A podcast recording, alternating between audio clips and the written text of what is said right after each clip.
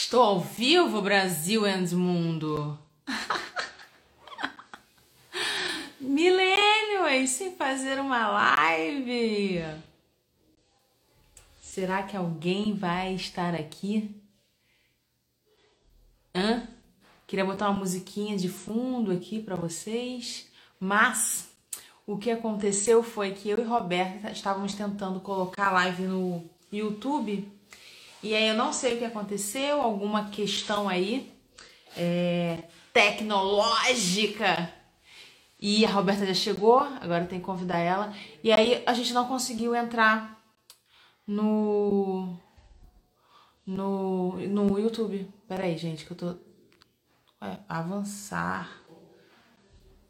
Ah, calma aí, calma aí, gente. Tem que convidar agora a Roberta. Cadê o breguete aqui?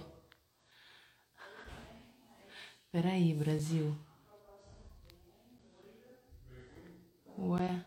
Peraí, gente. A pessoa aqui para convidar a Roberta. Vocês estão me ouvindo? Gente, o que aconteceu aqui nesse troço? Que eu não tô conseguindo clicar em nada. E. Qual é, gente? Tá bugando a parada aqui? Roberta, não tô conseguindo nem clicar no negócio aqui para te convidar. Vamos aí. Vai rolar. Avançar. Tá. Nananã. Concluir. Ah, peraí, gente. Agora acho que tá indo. Eu não tenho pedidos para participar. Eu, eu que vou botar aqui, Roberta.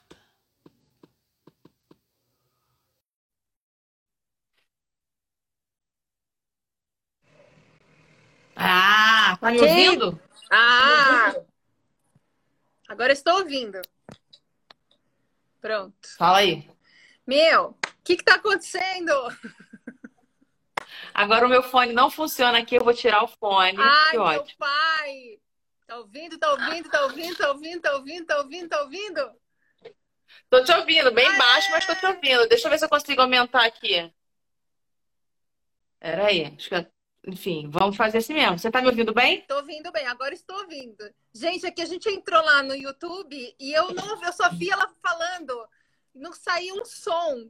A gente saía e voltava. Olha, hoje o dia está com. A bruxa está solta, né? Fui tomar banho, agora a resistência queimou. O som não deu certo, mas tudo bem, estamos aqui. Por isso que a gente precisa falar Gente, sobre o som- burnout, né? Para que a gente não Ô! estressa. E aí, Luá já tá na área, Carol já tá na Ela! área, Jaque, olha. Ó, pra vocês terem noção, eu estou ouvindo Roberta Caruzzi muito longe. Vocês não estão entendendo. O áudio dela tá muito baixo pra mim.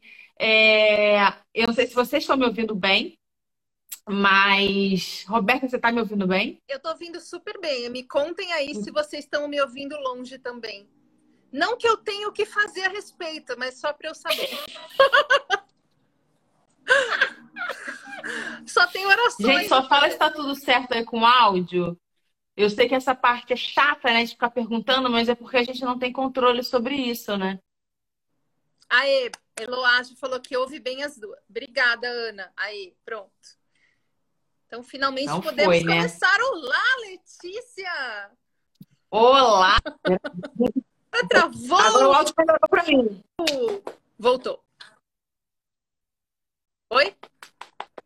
Teu áudio melhorou pra mim. Yay! Nossa Senhora da Live está iluminando agora. Amém, aleluia, minha senhora. Vamos lá. E aí, dona Roberta? Tô- você está com um pouquinho de delay, então a gente vai fazer uma live como se a gente estivesse numa ligação internacional, tá? Tipo, que- ou então quando passam pro repórter, sabe? E aí, Letícia? Aí fica. E responde. então gente Ainda tô com delay? tá com delayzinho. Que ótimo! Pronto, agora melhorou. Pronto, yes! Pronto, gente, obrigado pelas vibrações. Então vamos que vamos, gente. Vamos que vamos. E aí, vamos falar sobre burnout? Vamos falar sobre burnout, Brasil? Vamos! Um assunto que muita gente acha que é tabu, que se esconde. Eu vou começar a contar, Rob, porque você já é, já é PHD, não é mesmo? Roberta, gente, para quem não conhece, ela. Eu, eu fui diagnosticada, vou contar uma história rapidinho do burnout para entender como que eu cheguei até você, não é mesmo? Seguinte, eu fui diagnosticada com burnout em janeiro de 2020. Poucos meses antes de entrarmos aqui na pandemia. E aí, o que aconteceu? É... E quando o Emanuel, meu psicólogo incrível, assim, que assim, ele foi realmente um presente na minha vida, ele foi, começou a falar comigo sobre burnout. Eu nunca tinha ouvido falar nessa palavra é, não sabia do que se tratava, do que era.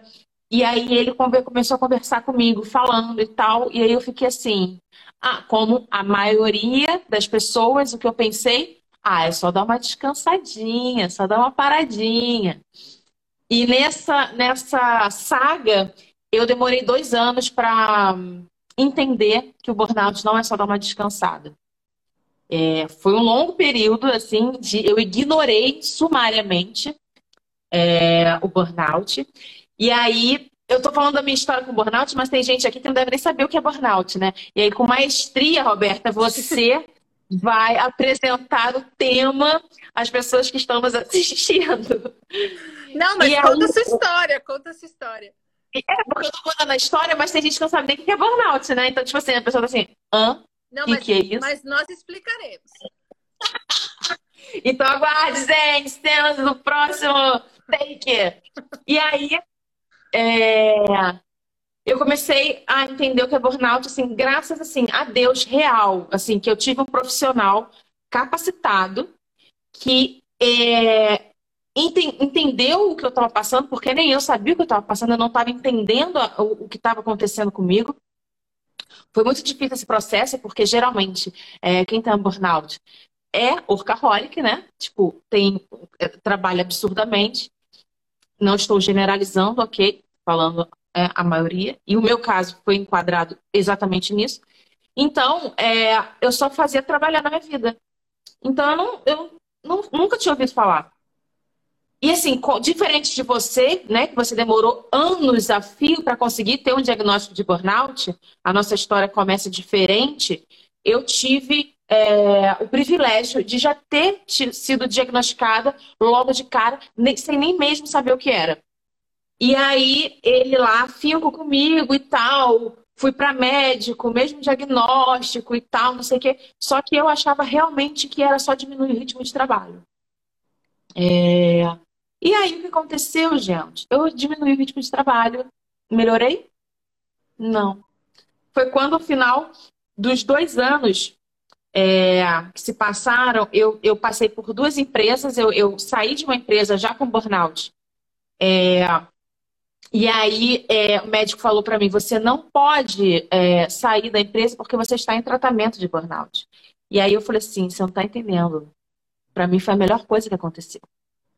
E eu falei assim: eu não vou falar que eu tô com burnout, porque se eu falar, e aí eles vão me travar no trabalho, vai entrar aquela saga de, de atestado de não sei quem, NSS, né? Enfim, eu não, não, não conheço esse contexto, porque eu assumi realmente, é, porque eu já queria sair há muito tempo, e quando aconteceu, eu dei graças a Deus. Sei também que estamos é, em um universo é, que não é da grande maioria, porque temos situações, é, é, cada um tem a sua realidade, tem a sua situação. Só que, assim, para mim, foi a melhor coisa que aconteceu. Talvez, para você que está nos assistindo aqui, não seja o melhor cenário, né? Porque a Roberta também já fala sobre, sobre essa questão. E para mim foi o melhor, melhor cenário. Só que aí, dois meses depois de eu ter saído, eu fui convidada para outra empresa. E você imagina, a pessoa com burnout, uma pandemia, saiu de emprego, passou dois meses fora achando que tipo foi liberta de, de, de uma questão que estava me aprisionando de muito trabalho, achando que era isso, e me enfiei num outro projeto muito gigante também. E aí foi a ladeira abaixo, não é mesmo? Porque aí foi a derrota total. E aí, me espera um pouquinho, vou contar ao, ao desenrolar da live, a gente vai vai tocando em mais pontos, enfim, só dei uma pincelada aí para para dar um norte aí agora. É com você, Roberta, diga aí. Não, mas você está falando que de privilégio, mas assim, é, vou tossir. Três palavras e a pessoa tosse. Mas assim, o negócio é que o porquê da gente precisar falar sobre burnout é que ele é muito democrático. Né? Ele vai atingir pessoas em todo tipo de situação ou momento de vida e aí, o que a gente precisa fazer sempre, falar sobre isso para quebrar esse tabu e para que as pessoas vão se conscientizando cada vez mais, porque a gente mora numa cultura em que tem gente que acredita que é possível falar a frase eu não tenho tempo de ficar doente com verdade. A pessoa fala isso realmente acreditando. Então, essa dificuldade de aceitação do burnout que você teve, todo mundo tem. Não existe exceção. Porque a gente mora num lugar, e esse lugar é o mundo, tá? Não é, não é o Brasil. O Brasil depois deixa um pouquinho pior, mas assim, a gente está vivendo num, numa época, é, e isso já começou antes da pandemia, a pandemia só piorou o que já estava ruim, em que a gente tem as pessoas sofrendo com estresse em todos os lugares do mundo. No Brasil, tem 70% dos brasileiros que admitem já que estão sofrendo com estresse. A gente é o país mais ansioso do mundo. Tudo isso porque a gente está numa cultura global que é a cultura dos coaches, né? Pelo menos no Ocidente. Que é uma cultura que faz a gente se orgulhar de virar à noite trabalhando e se culpar por ter que descansar. O que, que isso faz com a gente? A gente fica é, com uma constante. É, impressão de que a gente não está se esforçando o suficiente, de que a gente não é bom o suficiente. O nosso valor é medido pelo nosso trabalho, pelo nosso cargo, pelo nosso salário, pelo que a gente ostenta nas redes sociais, que a gente pôde comprar com o nosso salário. É uma cultura que faz a pessoa que está desempregada se sentir fracassada. Então, quando a pessoa se vê diante de um burnout, 100% das pessoas que se veem com o diagnóstico, a primeira coisa que pensa é: meu Deus, eu fracassei. Eu fracassei, eu não dei conta de ser adulto. E aí, quando a gente tem medo de admitir um fracasso, e todo mundo tem, porque a gente também aprendeu que errar é, é, errado, que a gente tem que ser perfeito, que a gente tem que fazer tudo certo, a gente não pode, né, dar munição para as pessoas falarem que a gente fracassou, que a gente não deu conta, tudo é mimimi, tudo é exagero. Na hora que você se vê com um burnout, você tende a minimizar. Porque se você falar, gente, eu entendi, eu fui no médico e descobri que eu tenho um burnout, você vai ouvir de volta que você é fresco, que você tá de preguiça, que você tá fazendo drama, que isso é coisa da sua cabeça. Porque além de tudo isso que eu falei, a gente mora num país psicofóbico. Isso quer dizer que qualquer coisa que você tenha relacionada à saúde mental faz com que as pessoas já tenham um preconceito. E já se começa uhum. a falar que é frescura, que é coisa Sim. da cabeça, que não existe, né? Porque se você olha para a pessoa tá, e aparentemente ela está bem, ou seja, não tem nada quebrado, caindo, roxo, a pessoa uhum. já fala: você está bem, vamos trabalhar porque a gente cresceu ouvindo isso, né? Então, quando eu falo, gente, a gente precisa falar sobre o burnout, é também para quebrar esse peso que a gente sente diante de um diagnóstico que faz a gente acreditar que a gente fracassou, que a gente não deu conta de ser adulto. Eu demorei dois anos para entender que eu não tinha fracassado como pessoa. Todo mundo passa por essa primeira fase. É um choque o diagnóstico. E aí a gente não quer aceitar aquilo. Porque a gente começa a pensar assim, poxa, mas eu vou jogar tudo pelo que eu lutei fora. Bom, o que, que as pessoas vão falar? Eu vou me queimar no mercado, vão achar que eu tô de preguiça, vão falar mal de mim, vão achar que eu sou folgado encostado. E a gente começa a minimizar. Não, gente, é só dar uma descansada, tira umas férias. Eu também falei isso, eu, eu ficava combinando frila. Duas semanas depois que eu tive um treco, gente, que eu mal ficava em pé, eu tava combinando frio. Não, daqui umas duas semanas eu vou poder pegar, fica tranquilo. E aí a gente começa a pesquisar na internet e a gente começa a ter contato com informações absurdamente erradas, em que se fala que é só descansar. Vai fazer uma coisa que te dê prazer, né? Se afasta dois meses do trabalho, tira um sabático, pede afastamento para a empresa, tira umas férias, fica essa semana em casa.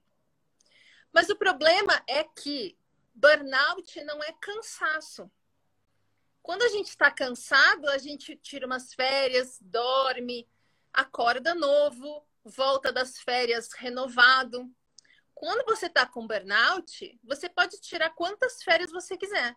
Primeiro que você vai para as férias ansioso, sem dormir, surtando com tudo que acontecer, reativo a tudo, com raiva de tudo, agredindo as pessoas. Você vai voltar exausto e ainda por cima frustrado, porque você vai ver que não adiantou. E a gente vai ficando fragilizado, e a gente vai ficando com medo do que as pessoas vão pensar, a gente não está conseguindo dar conta.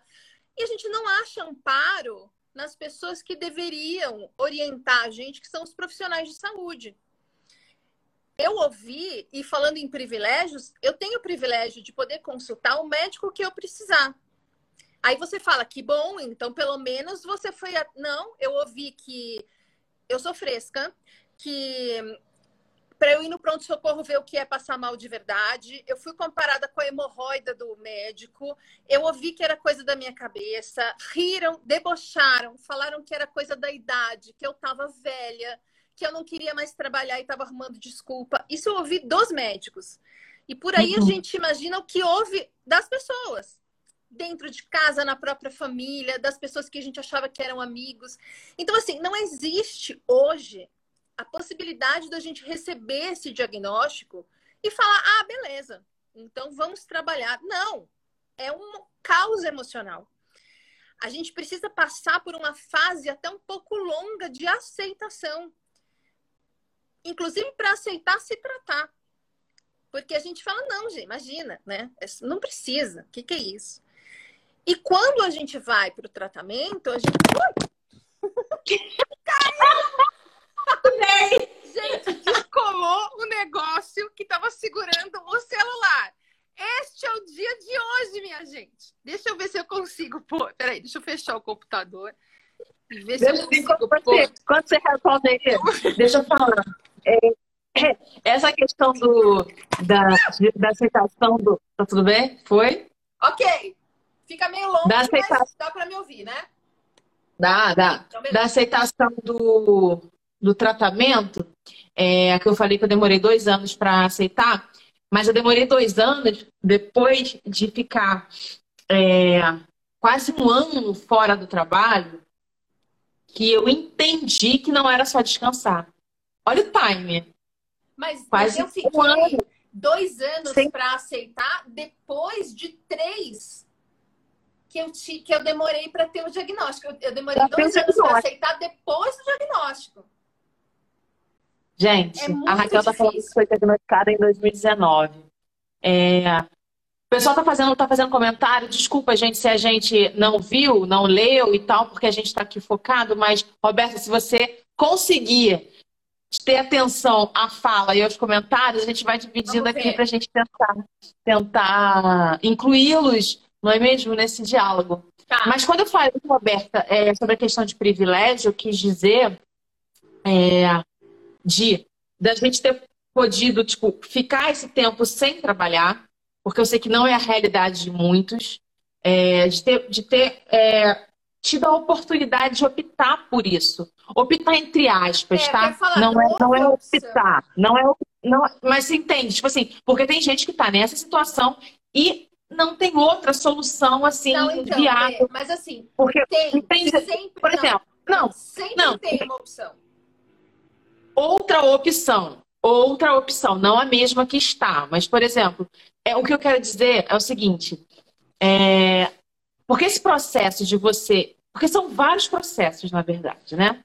Primeiro processo é o processo de você é, ter o diagnóstico, que é, é importantíssimo, né? Porque como o burnout agora, eu acho, tá? Você que, tem, você que é estudiosa do, do assunto há muito mais an muitos anos, muito mais anos, é, porque agora o burnout como eu escutei de um comentário de um conhecido meu que eu toquei no assunto numa roda de amigos, eu falei sobre a questão do burnout, aí ele mandou assim, ah, é a doença da moda, né? Agora todo mundo tá com burnout, né? É. Uhum. Aí eu respirei fundo e tal, aí eu falei assim, não vale nem a pena é, falar. Mas agora é o momento que realmente o burnout está em maior evidência, né?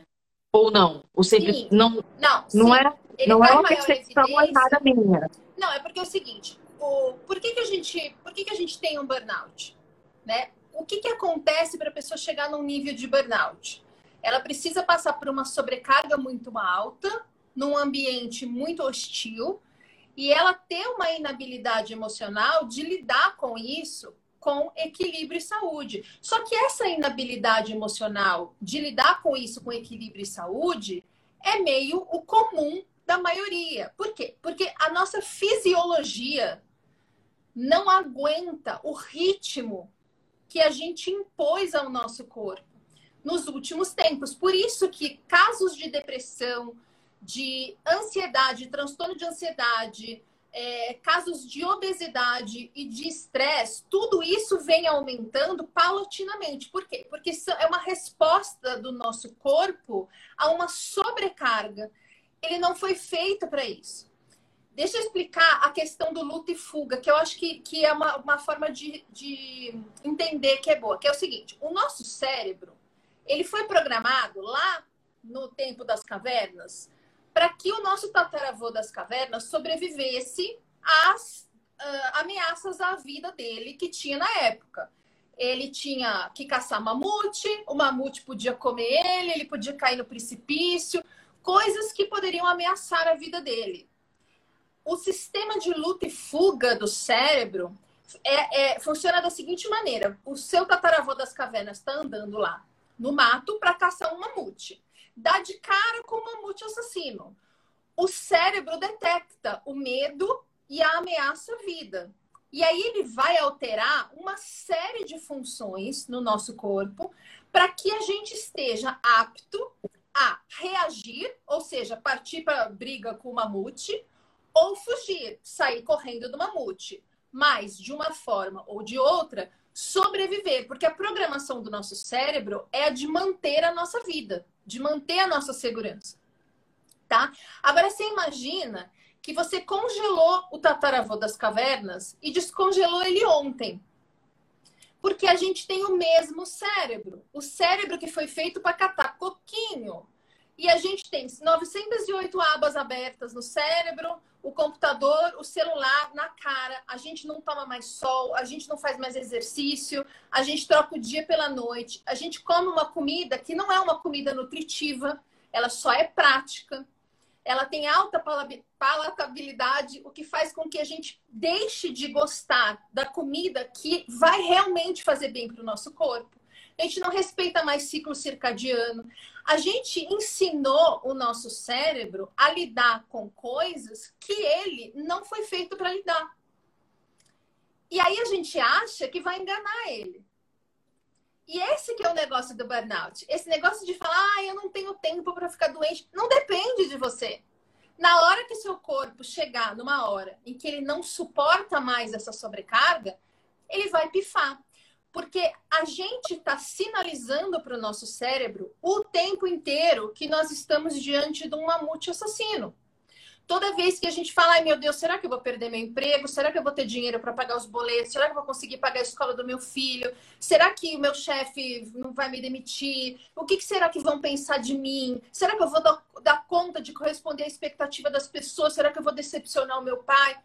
Tudo isso mostra para o cérebro que você está diante de uma situação em que você está correndo um risco. E aí ele vai alterar as funções do seu corpo para que você possa reagir ou fugir. Porém, nós não temos uma, uma, uma situação física em que a gente tenha um mamute. Né? Quando a gente está andando na rua e dá de cara com uma pessoa que você fala, meu Deus, esse cara vai me assaltar. O corpo altera as funções, o perigo passa o corpo volta às funções originais.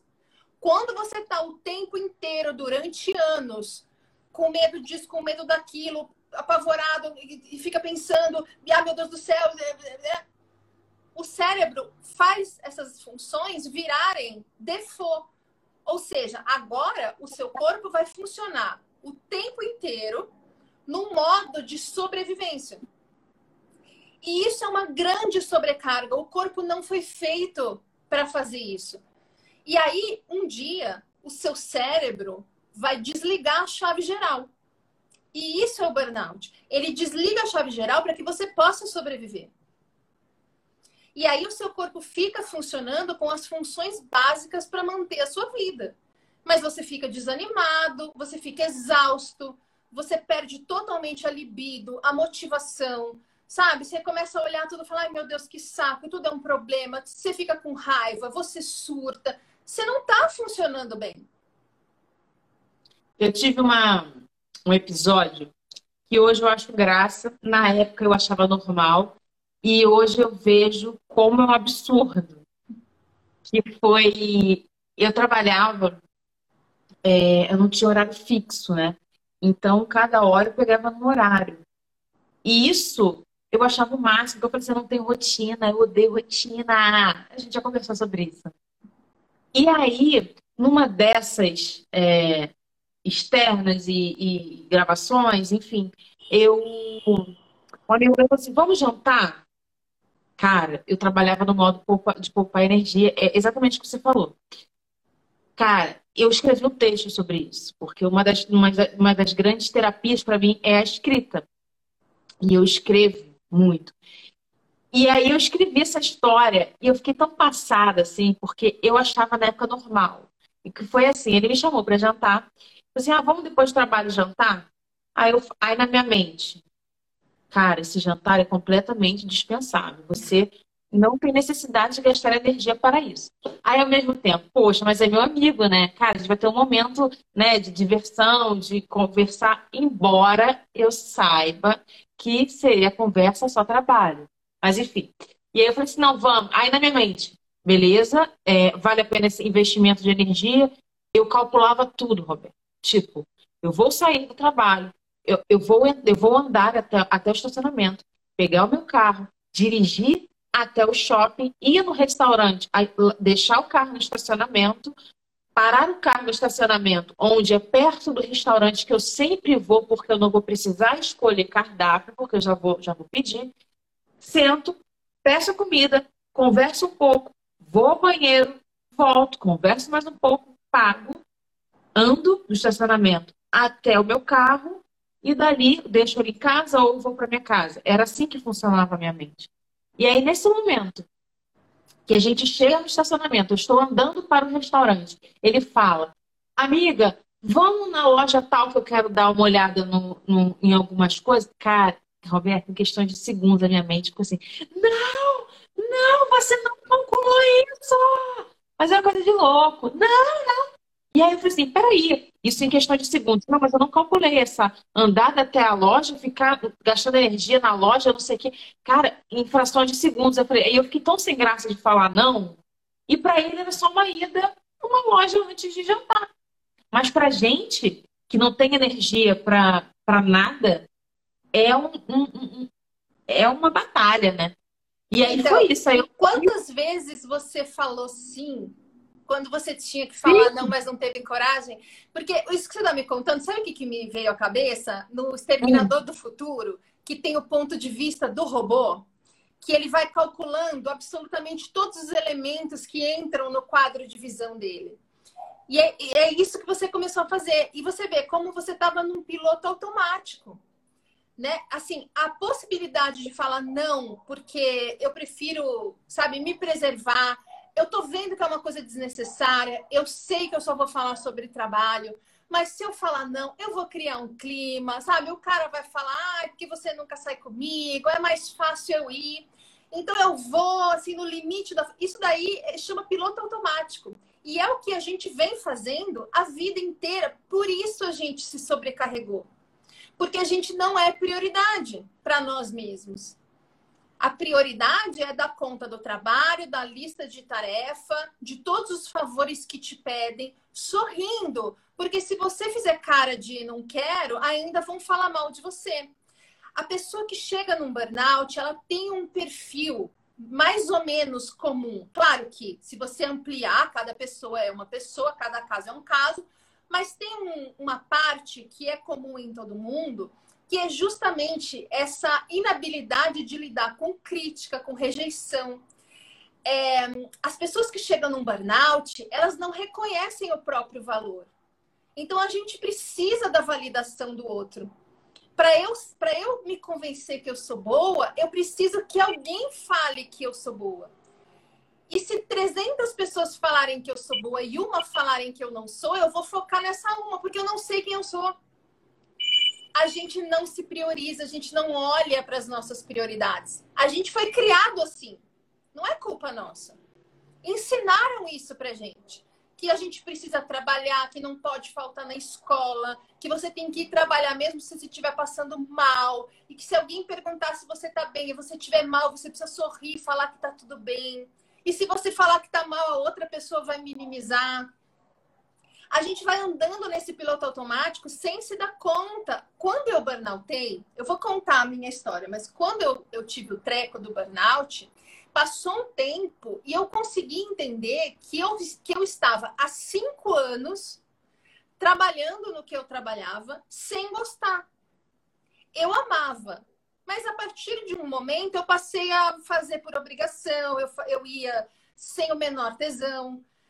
Cinco anos, eu não me dei conta. Não, cinco anos, cara, cinco anos realmente. O meu foram tipo dois anos e meio. Sem gostar. assim. É, é que eu sou mais velha, acho que é por isso. Eu trabalhei 25 anos em agência, é, eu sou da terceira idade.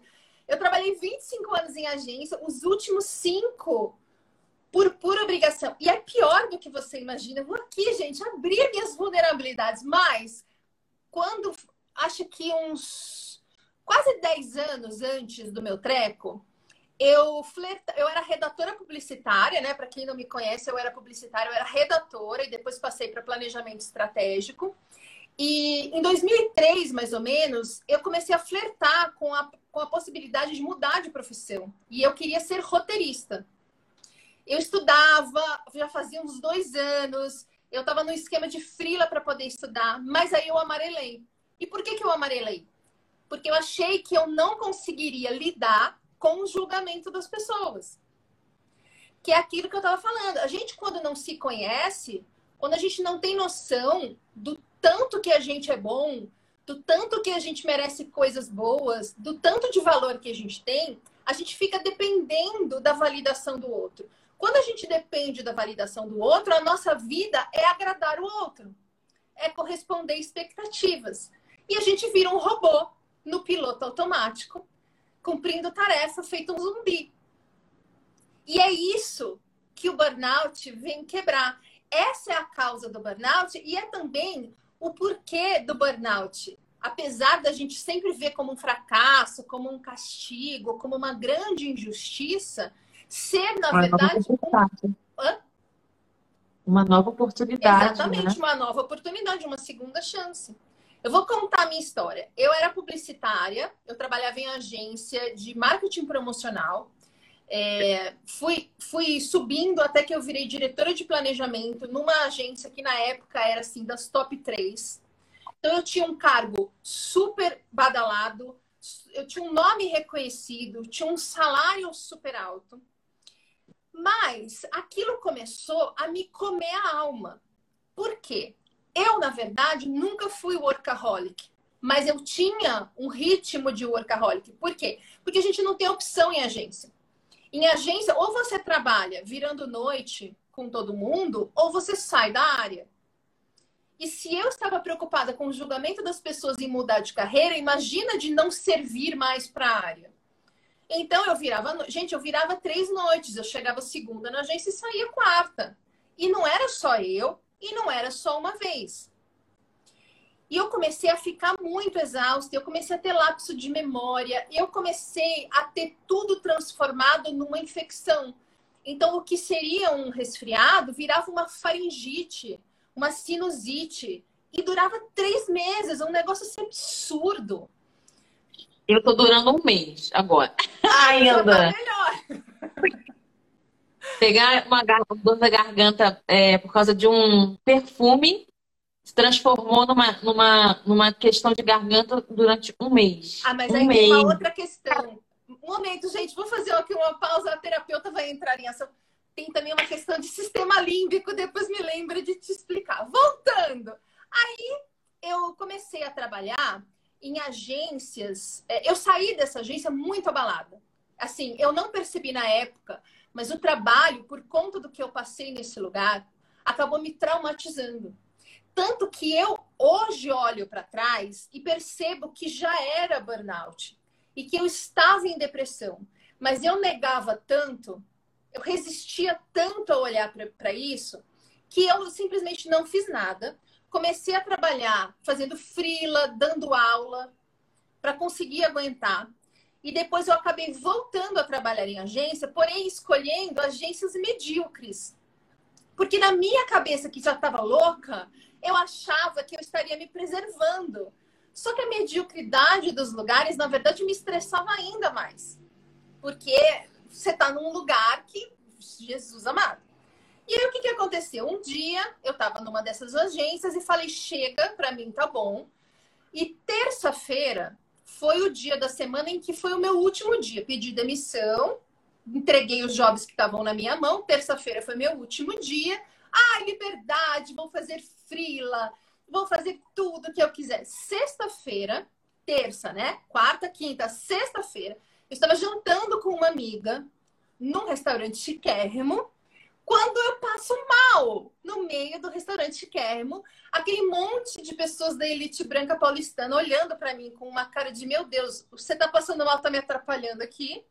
Gente, eu acabei, perdão, deitada num colchãozinho fedidinho no fundo do restaurante, porque o garçom se compadeceu da minha situação. Eu, eu sentia que a minha força tinha se esvaído, a minha mão começou a tremer, o som ficou longe, eu comecei a ficar mole, mas eu estava achando que era hipoglicemia, porque eu sempre tive hipoglicemia. Assim, eu, eu realmente tive uma sensação de morte iminente, sem exagero. Eu achava que era exagero, mas hoje eu sei que não é. Fui para o pronto-socorro, me viraram do avesso, não acharam nada, porque médico alopata não acha nada quando a gente tem burnout. Me mandaram para casa e eu passei a ter um nível de fadiga que eu ficava 14 horas do dia dormindo e 10 deitada no sofá. E quando eu levantava, por exemplo, para ir fazer xixi, eram nove passos do sofá até a privada. Eu não conseguia. Então, a minha mãe, que morava nessa época no meu prédio, colocou um banco no meio do caminho. Eu dava quatro passos ou cinco, sentava no banco, ficava dois minutos para me recuperar, para conseguir. E eu chegava na privada, eu me jogava. Eu falei, um dia eu vou morrer, porque eu vou me jogar na privada, ela vai quebrar e eu vou ser encontrada pelos bombeiros empalada por uma porcelana. E para ir para a cozinha, a mesma coisa. Eu não conseguia ficar em pé. E eu ia nos médicos, esses médicos que meu privilégio me, me dava acesso, e eles falavam nada. Inclusive, teve uma pessoa que falou: Como assim hemorroida do médico? Foi um médico que me disse que o que eu tinha era igual à hemorroida dele. Resumindo, ele, ele computava o fato da hemorroida dele nunca sarar ao fato dele estar ainda conectado à primeira mulher dele. E quando eles se divorciaram, a hemorroida sarou. E eu fiquei fazendo para ele a mesma cara que a Letícia está fazendo, e aí ele me explicou. O que quer dizer que o que você tem é uma angústia. Então é assim: você vai no médico, ele ouve burnout, estresse, insônia, ansiedade ou depressão, e ele embala tudo isso num pacote escrito: não é comigo, vai no psiquiatra, é coisa da sua cabeça. Então eu demorei três anos para que eu chegasse num médico que era homeopata e que me explicasse. A minha personalidade não combinava com o ambiente bélico em que eu estava inserida há tantos anos. A sobrecarga que eu tinha e que eu achava que eu que não estava dando conta era uma sobrecarga que chegava a ser cruel. Eram empregos indignos. Só que eu estava tão focada e tão preocupada em provar para as pessoas que eu era capaz de fazer as coisas a que eu me propunha, que eu não percebia isso. Eu achava que eu tinha culpa, que eu era errada, que eu não dava conta, que eu não estava me esforçando o suficiente. Hoje eu olho para trás e falo: meu Deus do céu, eu sofri assédio moral, eu sofri assédio sexual. Eu, eu, eu trabalhei em lugares indignos, eu trabalhei com pessoas escrotas, eu sofri abuso, pessoas tóxicas, ambiente machista. E tudo isso eu achava que eu que era o problema. Então, assim, a gente estava falando de cansaço, né? O cansaço é uma coisa que você, quando dorme, acorda e tá novo. O estresse é a soma do cansaço com o medo. Você vai dormir, não dorme. Mas quando dorme, né? dorme mal. E você acorda e parece que você não descansou. E as pessoas falam, a não, sensação é que eu tinha...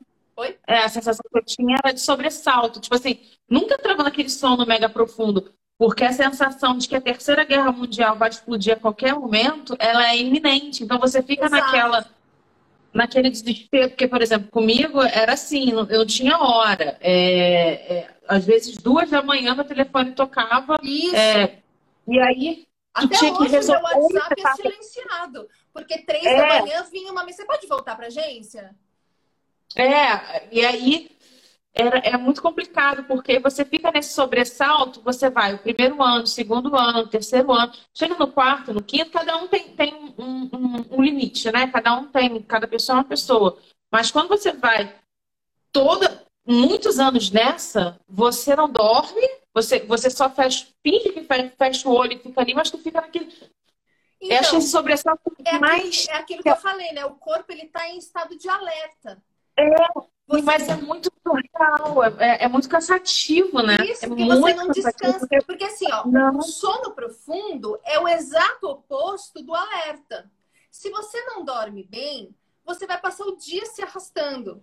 E aí você vai começar a tomar café, a tomar isotônico, a comer açúcar, numa tentativa de ficar alerta. Aí na hora que é. você é. vai dormir, você acelerou e mais o uhum. alerta do corpo, aí você não dorme. Aí você e você fica preso nesse ciclo. Né? Aí você come açúcar, a ansiedade aumenta, a ansiedade faz você comer açúcar. Aí você vira uma bomba relógio.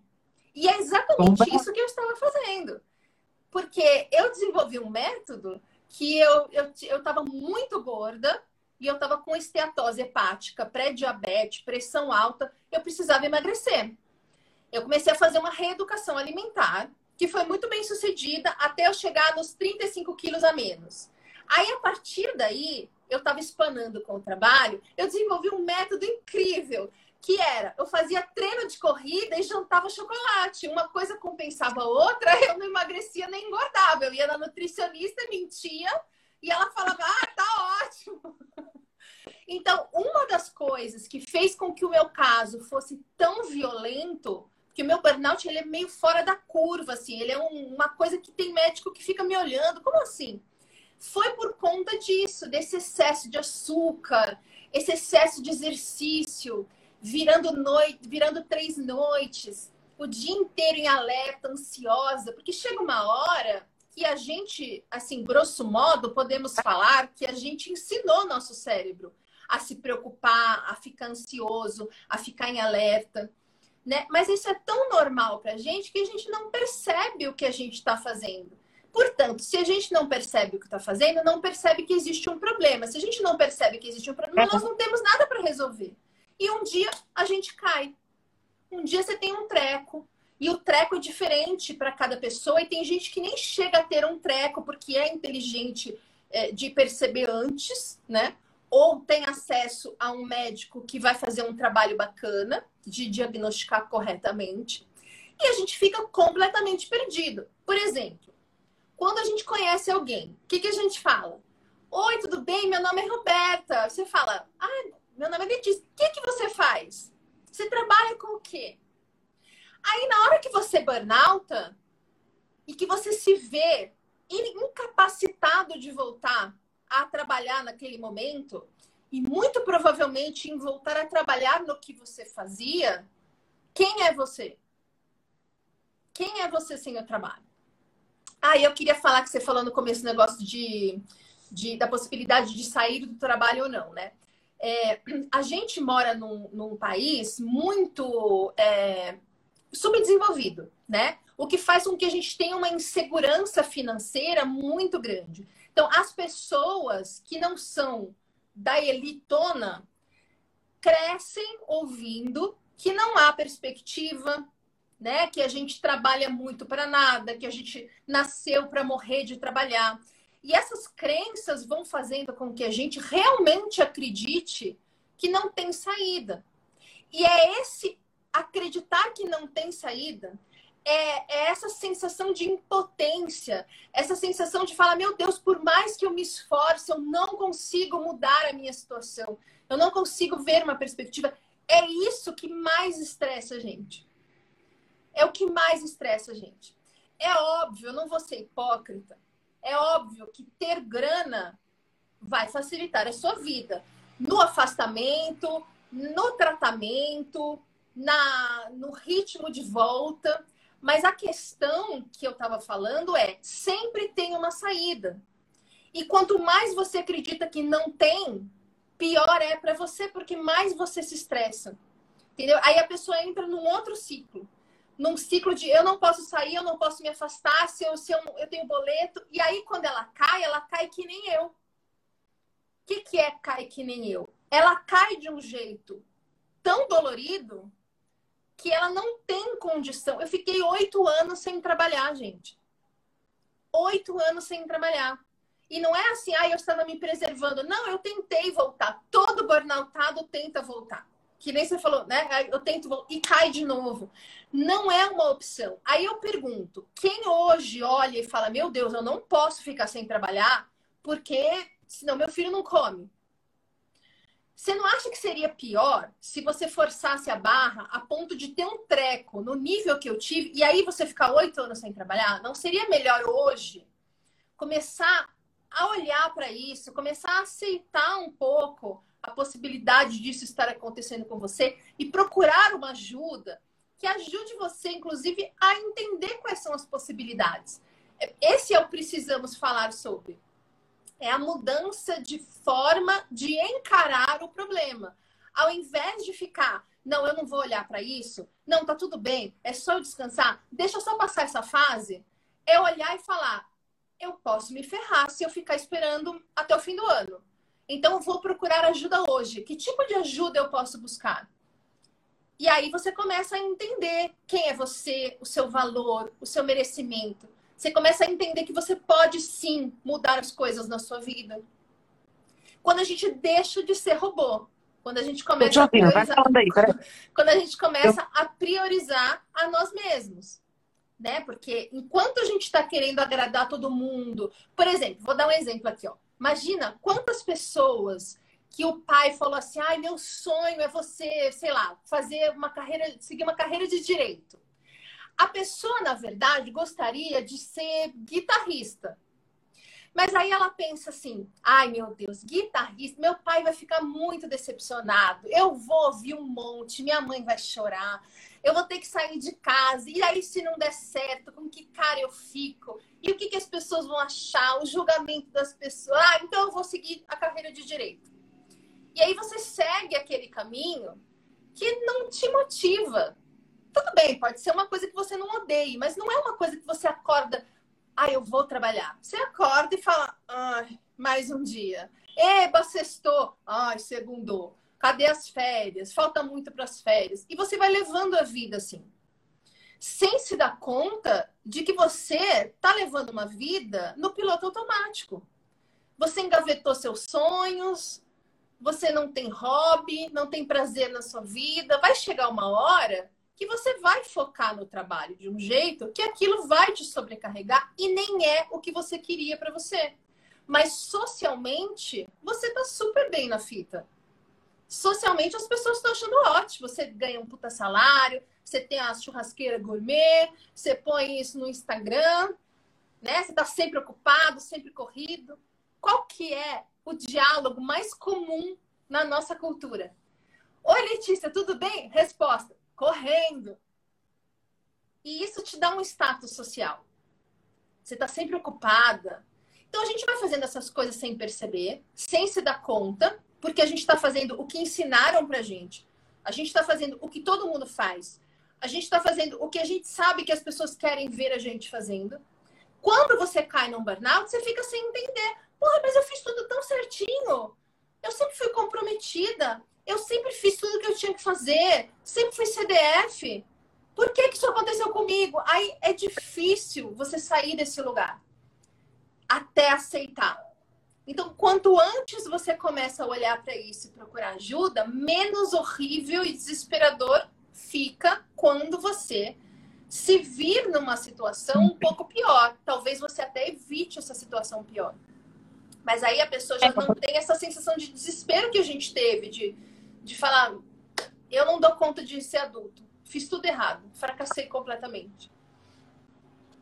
É, é, é, tem essa questão que você falou também das pessoas que escolhem carreiras para para estar de acordo com o que as pessoas esperam e tal, mas a gente também tem um outro, uma outra vertente que, no caso, eu vou dar o meu exemplo, que eu sou de formação, a minha primeira formação é jornalista, né? É comunicação social, sou jornalista, e é, comecei a fazer maquiagem por, por hobby, por hobby não, tipo assim, eu fazia teatro é, na igreja, e aí eu comecei a fazer toda a caracterização do teatro.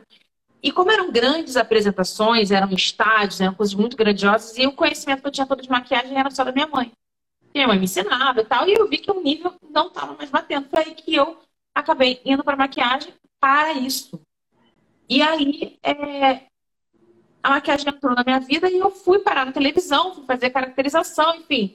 Foi todo um, uma crescente na minha carreira. E e aí teve um dia que eu estava no trabalho, isso já no final, tá? Já no final do, da, minha, da minha história na televisão até agora. E aí eu tava, é, Roberto, não aguentava mais. Eu falei, cara, porque eu sempre fui uma pessoa, eu fui sempre muito intensa em tudo que eu fiz. Então no trabalho não seria diferente. E eu gostava muito do que eu fazia. Então, você falou assim, você é, é, é pelo ritmo do, do, seu trabalho, você acabou se tornando uma workaholic, né? Eu não, eu sempre fui nesse, eu sempre gostei, eu sempre. E aí eu tava. Pra você ter noção, assim, eu trabalhava de segunda a sábado em televisão, como, como caracterizadora, e eu tinha uma folga na semana, que era domingo. O que eu fazia? Aí, uma vez por mês, você tinha mais uma folga. O que eu fazia? Todo, eu sempre trabalhei, há 10 anos eu, eu trabalho na internet, então, eu tenho meu trabalho aqui na internet, tinha o trabalho na televisão e tinha o trabalho ministrando workshops pelo Brasil, enfim, viajando muito. Agora, você imagina a loucura que é você trabalhar numa televisão, tá no ar numa novela, e você ter um domingo, eu tenho filho, eu tenho uma casa, eu tenho marido, eu tenho uma vida. E, e aí, no domingo, por exemplo, é, eu arrumava sempre alguma coisa para fazer de trabalho. Eu não descansava, eu não tirava esse tempo para o meu filho.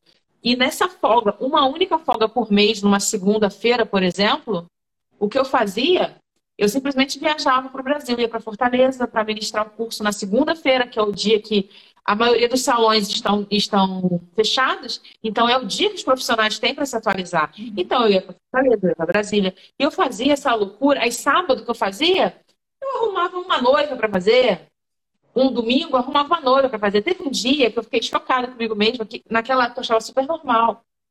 Eu trabalhei sábado, fiz é, uma gravação que acabou nove da noite e eu precisava fazer um, um casamento. Então, o que eu fiz? Saí da gravação, fui direto para o evento.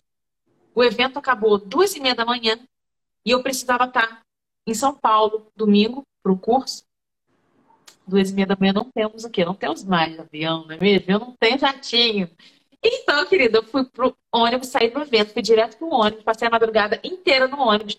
Cheguei lá, seis, sete da manhã, fui direto pro, pro evento, fiz o evento domingo, dormi, aí eu consegui pegar um avião na segunda-feira e voltei pro estúdio.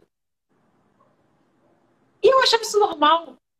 E eu fazia isso várias vezes. Mas então, mas as pessoas aplaudem isso, né? É Sim, que nem. Mas... Ah, fala. Não, aí que acontece? É... Aí, no final, o que eu quero falar com isso? Eu achava isso super normal.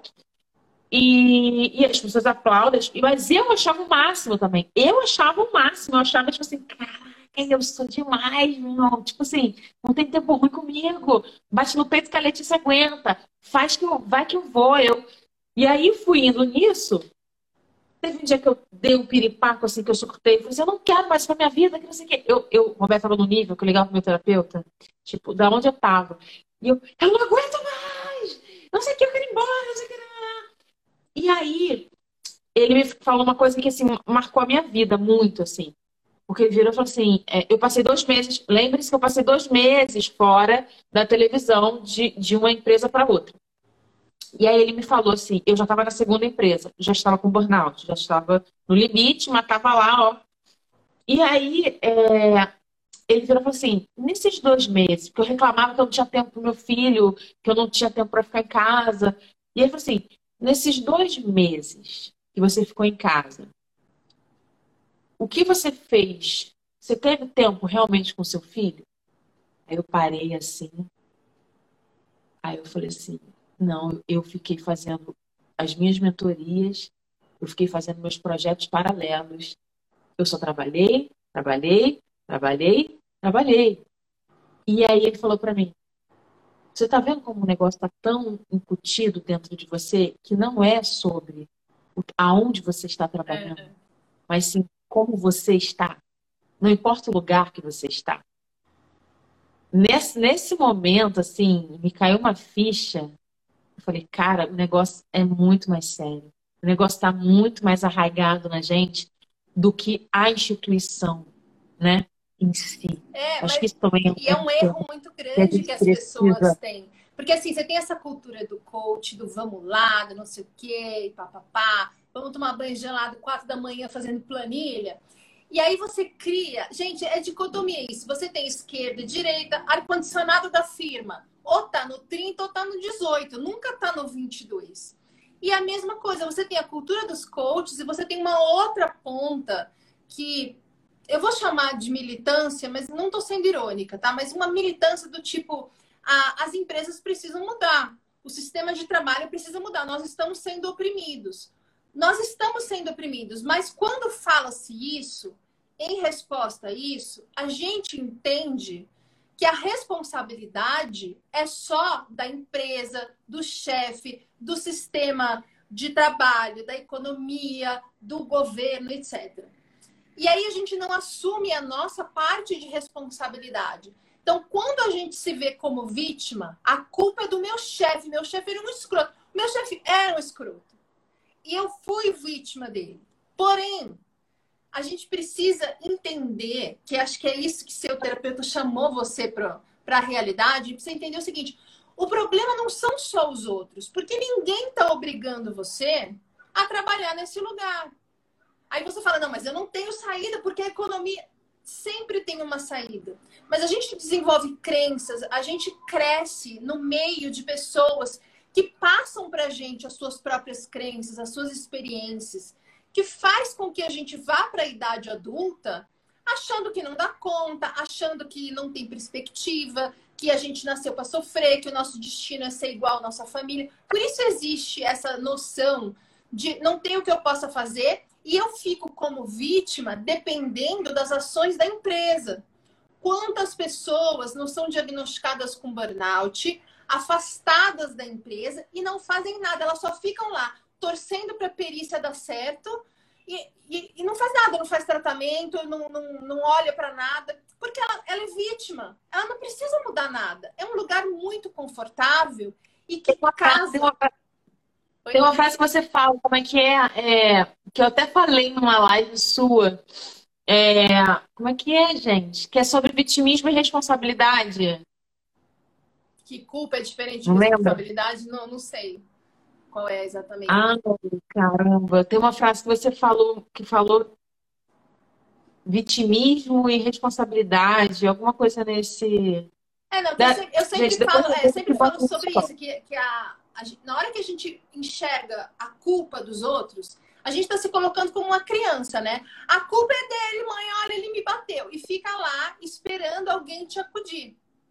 E quando você assume a responsabilidade, fala: não, realmente, a empresa era uma bosta, vou processá-los. Meu chefe era um escroto, vou bloqueá-lo. Mas o que, que eu poderia ter feito diferente? Por que, que eu não consegui fazer diferente? A culpa também não é sua. A culpa pelo burnout também não é sua. Você fez o que te ensinaram. É que nem é, você estava falando ali, e eu lembrei, por exemplo, uma criança pequenininha que começa a fazer gracinha. O que, que os adultos em volta falam? Ai, que bonitinho! Ai, que lindo! A criança percebe e ela começa a fazer mais daquilo. E aí ela aprende que aquela é uma gracinha que ela deve fazer sempre, porque ela vai ser aplaudida. É o que a gente faz. Se a gente trabalhar, a gente é valorizado pelas pessoas. Então, quando eu tô sozinha em casa, de férias, eu arrumo um trabalho para fazer. Sem que a gente se dê conta que isso é uma escolha nossa, portanto, é também nossa responsabilidade. Assim como a família que te deixou meio capenga emocionalmente, assim como o seu chefe, o governo, o país, o quê. A culpa é da cultura. Mas a responsabilidade é de tudo isso, inclusive nossa. Então, na hora. Inclusive, inclusive nossa, é, porque também não é só nossa, né? Mas é esse que, essa que é a dificuldade da aceitação, porque na hora que você aceita, eu tive um burnout, você tem ali que assumir que você teve parte nisso. É também sua responsabilidade. E aí você precisa entender o que eu deveria ter feito diferente. Por que, que eu não conseguia fazer diferente? Como eu faço para começar? Deixei, né? E porque eu deixei é. as pessoas fazerem isso comigo na, a, a, esse nível, né? Exatamente. Por que, que eu me coloco nessa posição em que eu acredito que eu não posso mudar nada, como se as pessoas estivessem fazendo um enorme favor em me aturar? Porque é o que a gente faz, né? Então, assim, é, o diagnóstico do burnout muitas vezes parece uma coisa, os médicos fazem parecer uma coisa simples. Você tem um diagnóstico de burnout, você se afasta da empresa por um tempo, você toma fluoxetina, que é um antidepressivo, e que vai fazer você dormir, e daqui dois meses você tá, tá pronta para voltar. E as empresas cobram isso de você. E a gente começa a cobrar isso da gente. Porque se a gente não der conta de fazer isso, significa que oficialmente nós fracassamos. Só que burnout, para ser curado, demora de dois a cinco anos. O que não significa que nós vamos ficar passando mal cinco anos, mas assim, demora de dois a cinco anos. A gente precisa olhar para coisas muito profundas dentro da gente para entender essas mais, coisas. E digo mais, é, demora de dois a cinco anos para é, ser curado e se demora também muito para ser diagnosticado, né? Porque para você, eu digo diagnosticado, é, dos sintomas virem a, ao nível de, de ser perceptível, de você entender que tem algo errado e até o momento que para você entender que tem algo errado, você já está nisso, ó. Só que é, a gente não dá conta, exatamente. não dá conta. O negócio tá. Porque eu, eu, falo isso, no meu caso, eu fui diagnosticada em 2020. Mas a minha primeira, o treco, como você fala, né? Meu primeiro apagão eu tive em 2018. Olha o tanto que você forçou a barra ainda. Eu tive em 2018, porque foi um apagão que eu estava no trabalho, eu senti uma dor no meu corpo inteiro, não sei te dizer o que foi. Na, na minha cabeça é, eu preciso ir para o hospital. Só que como eu vou para o hospital? Eu tenho que pegar meu filho, eu, se eu for de, de Uber, é, como é que eu vou pegar meu carro? A pessoa está quase morrendo, mas a, a, cabeça, né? É, porque você não é a sua prioridade. Nunca foi, é, não vai ser agora. Fazendo a logística. Preciso ir para o hospital, é, preciso é, pegar meu filho, mas se eu deixar o carro no estacionamento da empresa, depois como é que eu vou buscar, como é que eu vou fazer? Se eu pegar um carro, não vou dirigindo. A louca. Eu podia ter dado um piripapo dirigindo. Reuni aquela mínima força, consegui chegar no hospital. Quando eu cheguei no hospital, parei o carro em qualquer lugar que eu não sei onde eu parei, saí do carro, entrei no hospital. Quando eu entrei no hospital, eu vi um ser humano que eu conhecia, que era uma esposa de um amigo do meu marido. Olha só, esposa do amigo do meu marido. Mas quando eu olhei para a cara da mulher, eu apaguei. Eu só acordei Ela que viu o documento, ela que viu. Eu não lembro de mais nada. Acordei duas horas depois, sem saber onde eu estava. E aí que eu me dei conta que eu estava no hospital. Olha só, eu, dirigindo, dirigindo sem saber. Depois eu não sabia nem onde eu estava. Duas horas depois, acordei a médica falando que não tinha nada. E, e ficou por isso mesmo. Eu deixei por isso mesmo. Ou seja, 2018, 2019, passaram dois anos. E eu não dei a menor atenção. Tive outro, outro episódio desse também. Eu nunca fiz link de nada. Então, como eu, olha quantas e quantas pessoas é. também estão nessa situação que nem assim, Eu ouvi a palavra burnout pela primeira vez três anos depois do treco, né? Quando eu tive o diagnóstico. Aí, você, todo mundo fala de burnout de uma maneira debochada. Ah, todo mundo tem burnout. Então, você tem qualquer coisa, tem qualquer coisa, menos burnout. Burnout eu sei que não é porque daí eu vou ter que entrar em contato com coisas que eu tô aqui há muitos anos tentando não entrar em contato. Quando finalmente Exatamente. você procura ajuda, você precisa aceitar que é muito complicado, é muito complexo, tem muita coisa envolvida. Só que assim, o que eu falo, né? No primeiro momento, parece um grande castigo, um azar, uma injustiça. Mas por que, que é uma oportunidade? Porque se não tivesse acontecido isso, você continuaria fazendo as mesmas coisas no mesmo ritmo, do mesmo jeito. E vamos combinar, não estava bom. A gente estava infeliz, a gente estava exausto, a gente estava ansioso, deprimido, doente. E a gente estava tentando manter essa situação. Então, quando vem um burnout, parece o fim do mundo, parece um fracasso, parece uma injustiça, mas é a vida te dando uma segunda chance. E eu falo ainda o seguinte: se eu tivesse sarado em seis meses, eu teria voltado e eu teria tido um AVC. Eu estaria tendo um AVC por agora, 51, 52 anos. Então, assim, eu hoje consigo olhar para trás e agradecer. Porque eu sei que eu teria jogado minha vida fora se não fosse o burnout. Agora, foi fácil? Ficou mais fácil por conta disso? Não, não ficou mais fácil por conta disso. Mas pelo menos, quando a gente entende o que é pra gente ter um burnout, quando a gente passa dessa fase de acreditar que é um fracasso e começa a entender que aquilo é uma mudança de rota necessária. Quando você admite que não estava bom, você não estava bem. E a gente precisa sim de um sacolejo desse tamanho porque quantos anos a gente vem fazendo as mesmas coisas?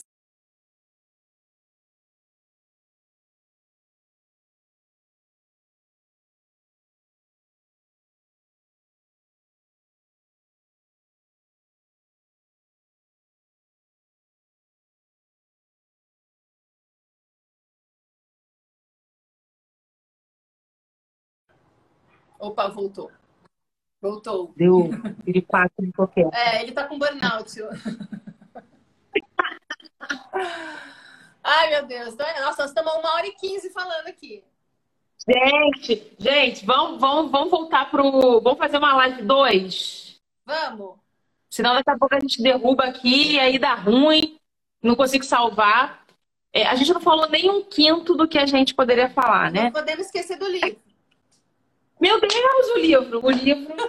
Verdade, gente. O, o, o sorteio do livro Brasil.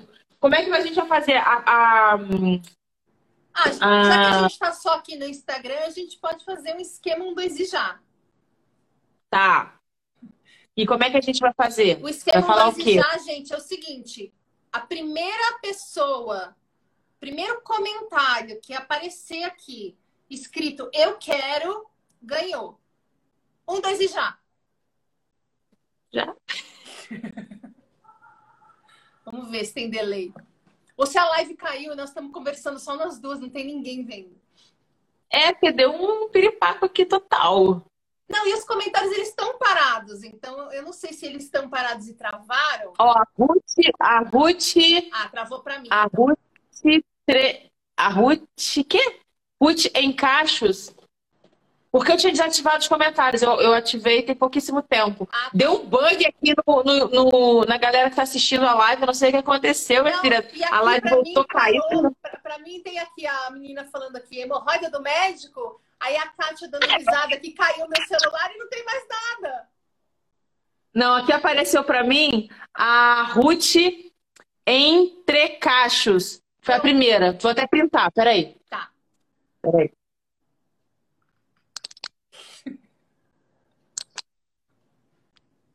Pronto, printei. Foi a Aê, Ruth Entre Caixas que ganhou. Boa, boa, boa. A gente não falou nada de livro, a gente. Gente, olha. E porque é muito assunto, né, Roberta? É muito assunto, somos duas tagarelas. Mas dá certo. Gente, quem não me segue, aproveita, me segue. Toda quinta eu faço aula e fico tagarelando lá sobre burnout.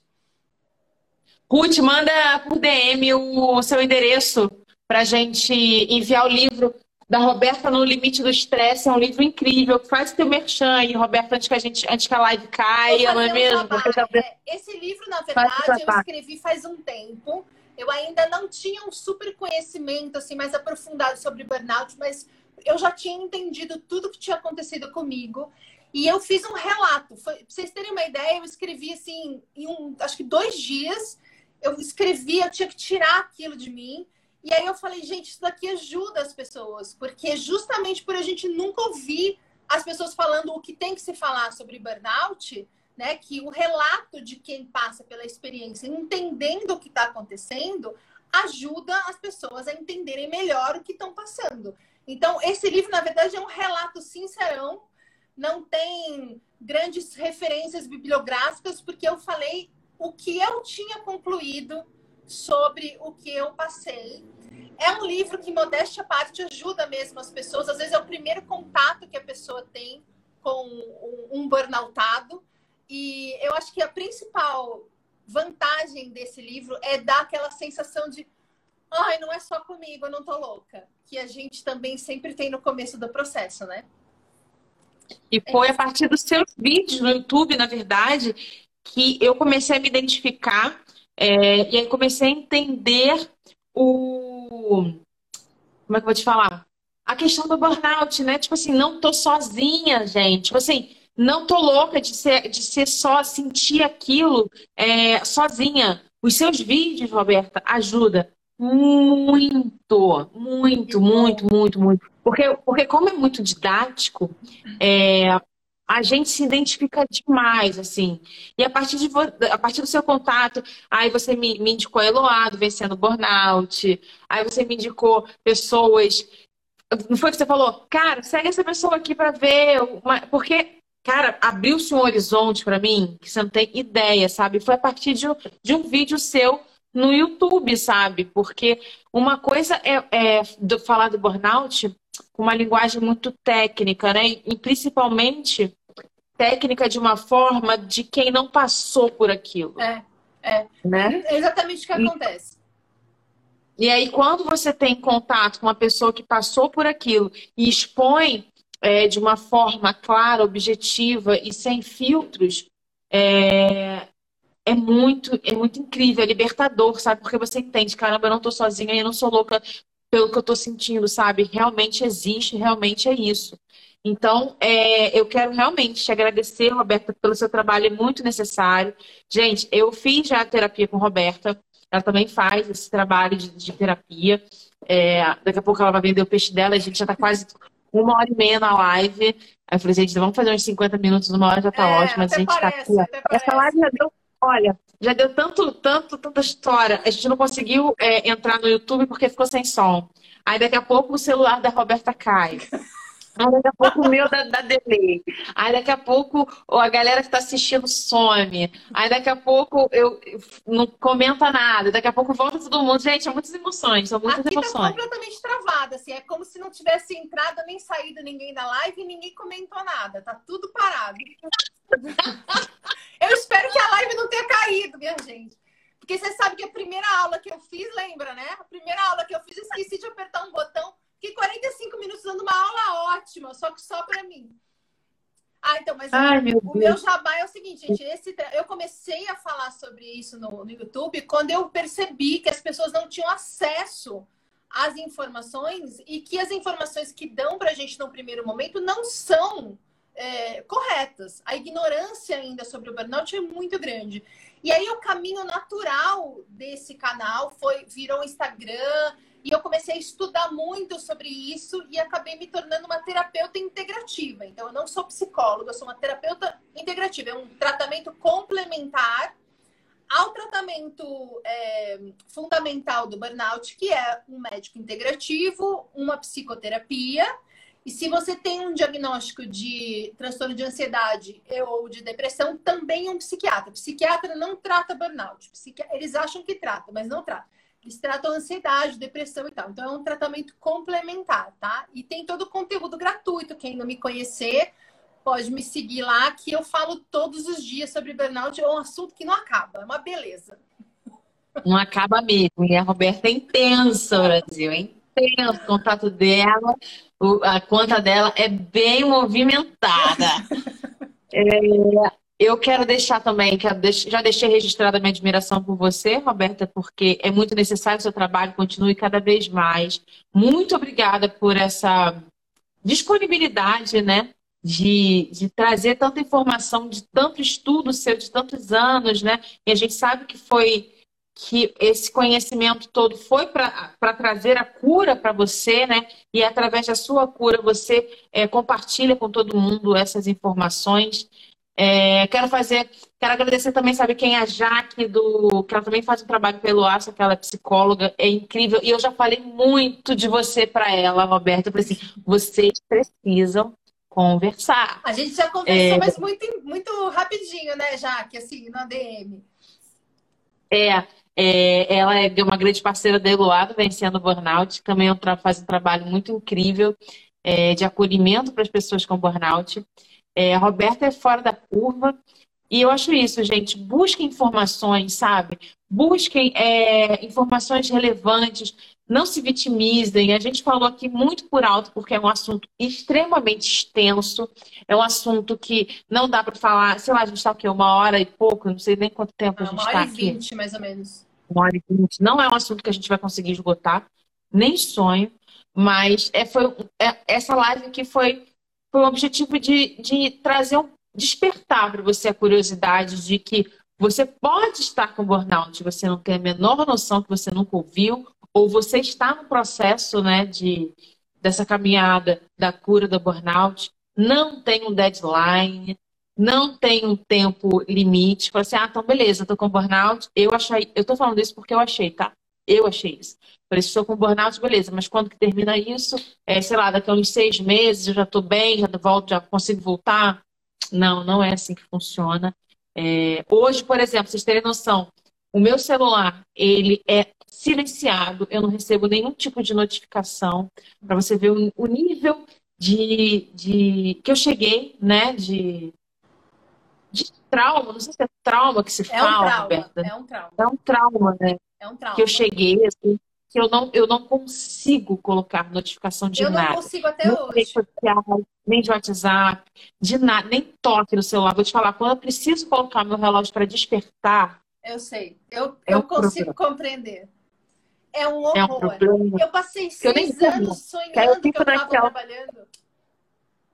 É, gente, é uma coisa muito profunda. É, é, é uma, uma coisa que fica tão profunda marcada na gente que realmente precisamos de muita terapia, precisamos de muito, de muito entendimento, de muito autoconhecimento e de entender que não é um problema seu somente, é um problema de uma sociedade que vivemos, é, é uma sociedade é, doente, uma sociedade capitalista e que a questão da, da, dos coaches que ela fala, que a Roberta fala, é uma grande verdade, porque como a gente vê por aí, trabalha enquanto os outros dormem, é, você consegue, faça mais. Se você não conseguiu, é porque você não se esforçou o suficiente. Frases assim que são faladas e que são marteladas e que a gente muitas vezes toma como verdade, porque de tanto escutar, de tanto ser massificado nessa sociedade, é, e não, você precisa dormir enquanto os outros dormem. sabe? E se você não conseguiu, não é porque você não é bom o suficiente, sabe? Então, é... ah, eu quero mostrar um livro, obviamente, de No Limite do Estresse, não é mesmo? Mas eu até conversei com você sobre esse livro aqui, Não Aguento Mais, é... Não Aguentar Mais. Cara, esse livro aqui é muito legal. Ele, ele assim, é... ele tem muita coisa é, teórica, muitos dados de, de pesquisas que a autora fez sobre a questão dos millennials, né? Que é como os millennials se tornaram a geração do burnout. Então, ela, ela fala muito sobre essa questão é, da pesquisa que ela fez. Então, o livro se torna um pouco cansativo nesse aspecto, mas tem muita coisa boa aqui nesse livro, assim, e, e fala justamente sobre isso, sobre é, que aqui, ó, o burnout não se trata de um problema pessoal, é um problema da nossa sociedade, né? Não existe uma competição do burnout, porque também existe isso, né? Tipo, aquela, aquela, aquele terrorismo de que o burnout para você não é igual para mim, os sintomas que você tem não é o mesmo sintoma que eu tenho. E não é motivo de gente... orgulho. Tem gente que tem orgulho não de é... ter burnout, como se isso fizesse a pessoa se classificar como eu trabalho mais do que todo mundo. Né? É, exatamente, exatamente. Eu então desmerecer né, o Isso, outro, né? é. né? Porque você é fraco demais, você não aguenta a pressão. Você... ou então é a doença da moda. Todo Cara, quando eu ouvi. Tem, é. Eu já ouvi também, ah, então todo mundo tem burnout agora, né? E o pior é que sim, é. né? Quase todo mundo tem. É que as pessoas não não olham, não reconhecem, não têm diagnóstico ou não aceitam, né? Muitas pessoas. É, o meu, no meu caso foi tudo isso. Não, no caso de todo não, mundo é. É. É todo mundo. Gente, fazer melhor. Mas, é... gente, senão a gente não vai terminar essa live nunca, né? Não, então vamos terminar. É eu quero dizer. Só queria agradecer. Não, eu tô, eu tô falando é caramba. Mas o que eu quero falar é o seguinte: não se envergonhem, é, não se escondam. Eu fiz uma, uma. Participei de uma matéria um tempo atrás e a jornalista me perguntou, falou assim: é, não tem problema se você não quiser mostrar seu rosto, a gente pode modificar sua voz, a gente pode colocar sua imagem borrada. Aí nesse momento eu falei: oi? Peraí. Eu não sou bandida, eu não estou escondendo nada, eu não preciso ter medo de nada. E é muitas vezes é, problemas como burnout são tratados dessa forma pela sociedade. Eu, e eu acho que não tem gente não é que é questão faz de você fake para me seguir. Tem gente que faz fake para me seguir com medo de que alguém veja quem segue e descubra que está seguindo um perfil que fala sobre burnout. Não é, façam é isso, gente. Não façam isso, porque assim, gente, tá tudo Não é bem. testado de derrota, né? Não é, é testado de derrota, é, é uma nova bem. E quanto mais a gente fala, mais as pessoas vão entender que tá tudo bem há uns anos atrás a gente falava de depressão, parecia que a pessoa era louca. Quando começou-se a falar mais sobre quem tem depressão, tudo bem, ainda existe um preconceito ainda, mas olha quanto já melhorou, né? As coisas vão ficando mais, ah, então não sei quem teve. Você conhece alguém que teve burnout, né? Você, você começa a prestar atenção, você começa a ver o, o sintoma da pessoa. Ah, ele também tá dando defeito. E aí você vai se sentindo um pouco menos peixe fora d'água, né? Mas hoje o peixe que está fora d'água é quem está com a saúde mental boa. Né? É isso, gente. Tá todo mundo pirando. Olha onde a gente vive. O nosso corpo não foi feito para isso. Então, assim, tá tudo bem não estar bem, né? Não tem essa frase? Eu acho maravilhosa. Tá tudo bem se não tá tudo bem. É quando você admite que não tá tudo bem, que você procura ajuda e passa a ter a vida que você merece, não a que você fica vivendo para os outros. Tem uma frase, vou terminar com uma frase de efeito que eu sempre falo que é o seguinte: a gente entra num burnout quando a gente está tentando ser quem a gente não é. E a gente sai dele quando a gente está pronto para ser quem a gente nasceu para ser. Então, assim, tá tudo bem se você não estiver bem. Porque isso é um chamado da vida para você reconhecer que esse lugar que você tá não é o seu e aí você vai buscar o lugar que faz você feliz. No final das contas, é só isso. Burnout é um grande amadurecimento. É só isso. Não se assuste. É um processo, um processo de autoconhecimento muito grande. Errado, é. muito... é. É que é de um jeito que a gente não tem opção, parece um pouco mais pesado, mas é só isso. E para eu terminar também, eu quero deixar aqui um convite é, para você que não me segue, que não vê, não vê o meu, meu feed. Eu posto vídeos é, falando sobre é, reflexões minhas sobre esse meu processo de autodescoberta, com esse processo do burnout. E aí eu te convido para você conhecer esse trabalho e mandar o vídeo para alguém que você acha que precisa ouvir é, essas palavras, é, ouvir esse texto, enfim. Então é isso, Roberta, obrigada. É um ótimo primeiro passo. Quem não conhece a Letícia, fica aqui minha recomendação. É uma linda. Eu sou suspeita porque eu fico puxando seu saco, né? Mas eu te amo. Obrigada pelo, pela live, de me apresentar às pessoas que te seguem que não me conheciam. Gente, incrível, conheça a Roberta. Vai lá no canal, no YouTube, no Instagram, já tem muito é, conteúdo. Mas no YouTube, eu acho, eu, Letícia, acho que é a rede é, que tem mais é, informações mais extensas, né? Porque no vídeo longo, um vídeo maior, você, tem, você consegue passar mais informações. É. Mas vai na playlist maratona, porque é muita coisa. Esse canal, você, você Alimenta ele desde quando? Acho que 2017. Ou, do, ou 18. Acho que 2017 e talvez eu tenha começado o, o Instagram em 2018. Acho que foi isso. Então, acho que dá para maratonar. É, Maratone é algo e eu vou falando em, em, em, tempo real. Tem vídeo lá que eu tava lascada e tem vídeo que eu tô contando que eu tô na reta final. Tem de tudo. Obrigada, Roberta. Eu meia, meia, meia.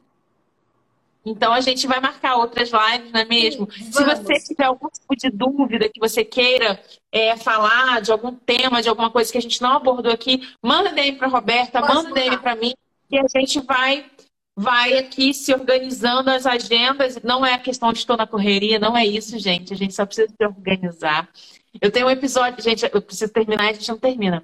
Um último episódio que eu tenho de uma amiga, de uma amiga, amiga não, uma conhecida minha. Eu tava na fila é, de um restaurante para pagar. E aí ela virou para mim e falou assim: e aí, muitos projetos na correria? Aí eu falei assim: não. Aí ela, sabe aquele silêncio mórbido assim? Aí ela, falei assim: não, agora eu tô sendo mãe. Meu projeto agora é, é cuidar do meu filho que eu nunca consegui cuidar. Porque eu só trabalhava, e tal, não sei. Cara, começou a falar, o olho da mulher começou a encher d'água, assim. E aí, aí eu falei assim, gente, essa mulher, a mulher tá, essa moça, ela tá no auge da carreira. Só que não condiz a situação que ela tá emocionalmente, mentalmente, sabe? Então, que adianta você estar tá no auge da sua carreira profissional e destruída emocionalmente, destruída mentalmente? O equilíbrio está aí para isso. Eu acho que o burnout ele veio também para nos mostrar é, que existe vida com equilíbrio em todas as áreas, sabe? Na sua área pessoal, na sua área espiritual, na sua área emocional, na sua área profissional, na sua, na sua área financeira. Óbvio que para alcançar esse equilíbrio vai vir o desequilíbrio. Né? Cada escolha é uma renúncia. Porque até você equalizar toda essa loucura que está a tua vida, vai rolar um movimento aí de desequilíbrio. Mas acredite, o equilíbrio chega. Chega. É vale fácil, a pena. Não. Vale a pena. Não é fácil chegar, mas você consegue e é quando chega, cara, a chave muda de uma forma que você não consegue mais voltar ao quem você era. Graças a Deus. Né? Beijo. Obrigada, linda. Vamos, fazer, vamos fazer um print, vamos fazer um print. Um brinde? Ah, um print, eu entendi um, um brinde. Olha print. Ai, vou fazer Cara, o livro pode. jabá. Vai. Ah, faz aí o livro jabá. Vamos lá. E apertei o botão errado. Peraí, gente. Gente, vou ter que posar de novo. Vai.